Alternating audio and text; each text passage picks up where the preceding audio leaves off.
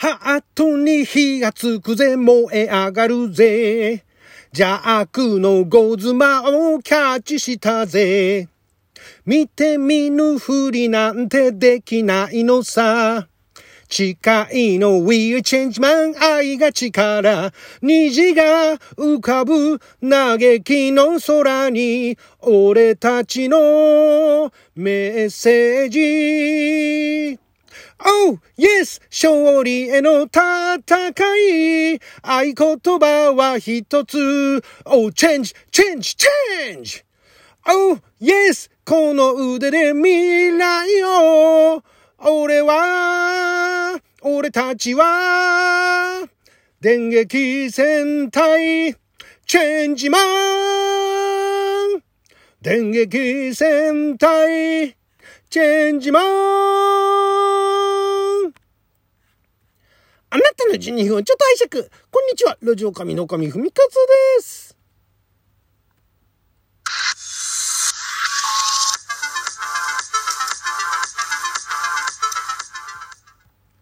今日は2023年、えー、4月の24日月曜日六曜世界戦勝でございます。毎週月曜日は昔懐かしの特撮やテレビ漫画、テレビアニメのオープニングやエンディングをアカペラで歌って歌のリハビリをするアニトク歌ビリテーションのコーナーをお届けしておりますが、今回はですね、えー、戦隊ものですね。こちらが、えっ、ー、と、1985年ですね。えー、私の中では比較的新しめっていう感じなんですけども、もうでも85年ってもう今から、えー、40年近く前ですよね。えー、1985年の2月から86年の2月までテレビ朝日系列で、えー、毎週土曜日の6時から6時25分まで全55話という、これあの、戦隊ものでは、ゴレンジャーに次ぐ長い、えー、長くね、あの、放送されていた、電撃戦隊チェンジマンですね。えー、こちらのオープニング電撃戦隊チェンジマンをアカペラで歌ってみましたけれども、これあの、正直ですね、私あの本編見てません。えー、オープニングだけはね、え何度か聞いたことがあって、なぜかね、これ本編見てないんだけれども、歌は覚えてたっていうね。歌ったこと、カラオケで歌ったこともないのに、覚えてた。なんか、だから、歌だけ聞いてたんでしょうね。で、まあ、これ、だからもうお話についてはね、あんまり、あんまりっていうかもうこのウィキに書いてあるところを読んで、へえっていう ぐらいの、えー、私の中ではそれぐらいしか知らないんですが、ちょっとこれ面白かったのが、えー、ウィキに書いてある話なんですけども前作では従来のパターンを出し新たな試みが取り入れられたのとは対照的にこれだから超電子バイオマンですよね。超電子バイオマンっていうのは、えー、5人組5人戦隊は変わらないんだけどそのうちの2人を女性でね、えー、女性ヒーローっていうかねあの女性メンバー、まあ、1人途中でねあの交代しましたけれどもそれは見てたんですよ。私バイオマン見てたんだけどチェンジマン見てないんですよね。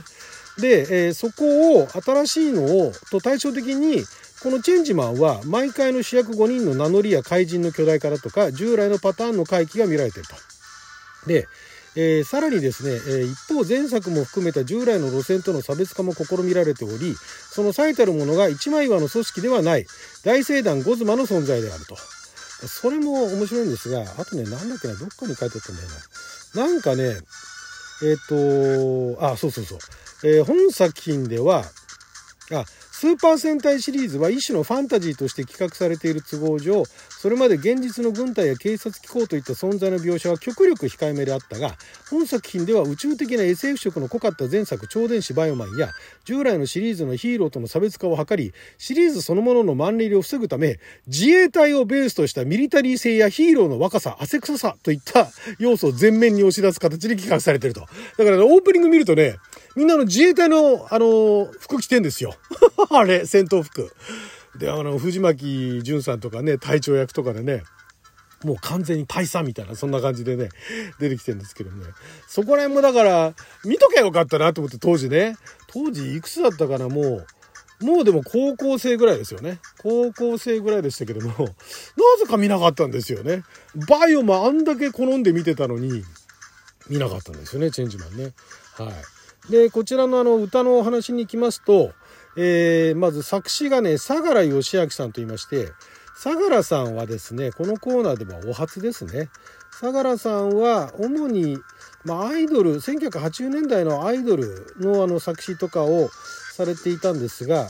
えー、まあでもあのアニメだとアニメ特撮だとゴーグル5の挿入歌ギャバンの挿入歌あとはダイナマンの挿入歌とメインのこのオープニングをちゃんと歌詞を書いてるのは電撃戦隊チェンジマンなんですね。あられちゃんの挿入歌も結構やってるみたいですね。はい。という方なんですけれども、えー、作曲のこの大野勝夫さんですね。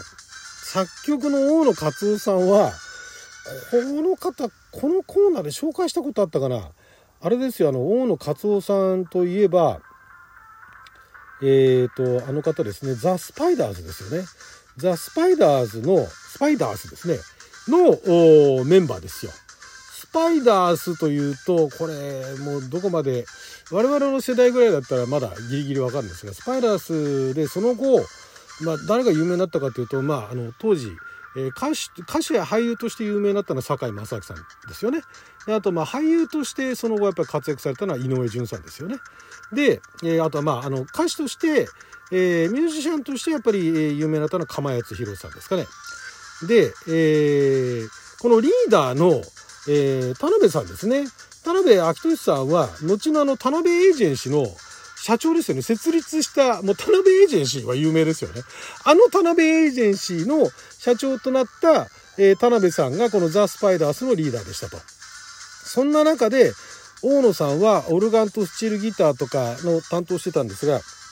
作曲とかも非常に天才的な方で、えー、スパイダース解散後も、いろんな方のあの、作曲、を手掛けられててですねであとはまあその歌手ねあの歌謡曲のみならず、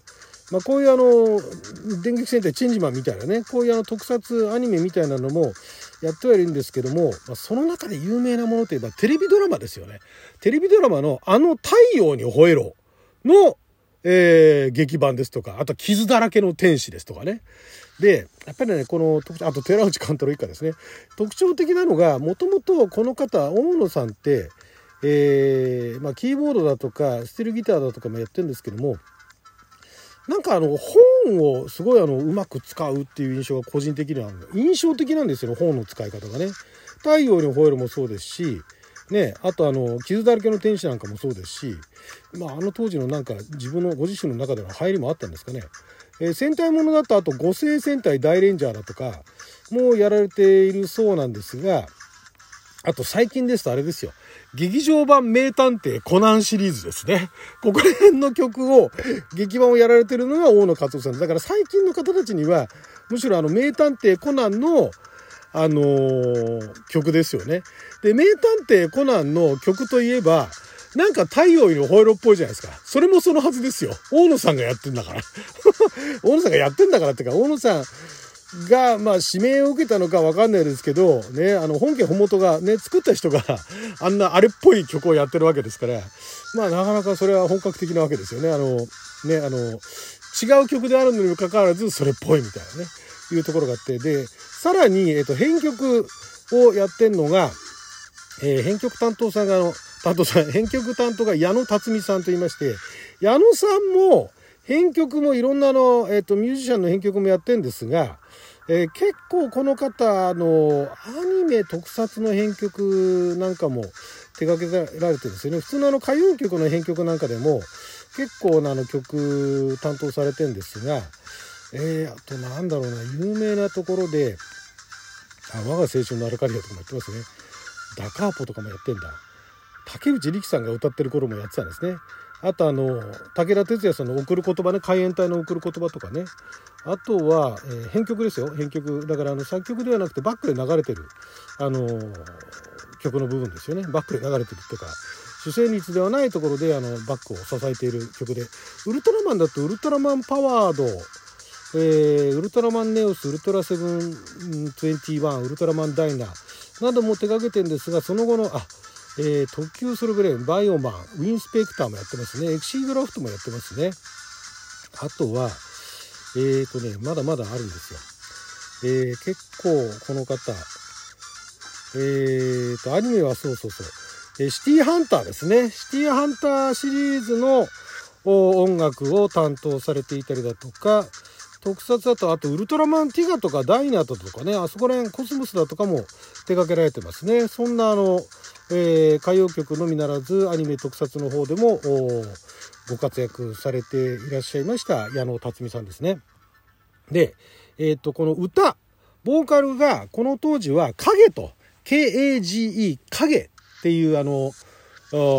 歌い手さんなんですが、この方の正体は、後にあの、アニソンの、アニソン界のプリンスと言われるようになった影山博信さんですね。影山博信さんが、レイジーでね、まあ、それなりに活躍されて、ただレイジーやってる本人たちは、俺たちがやりたい曲はこんなんじゃねえんだってなりながら、レイジー解散しちゃって、で、なんかあの、ボロボロになりながら、もう年収7万とかいうような、もうあの、非常にあの、厳しい生活を送ってるところに、まあ、このお話が来て、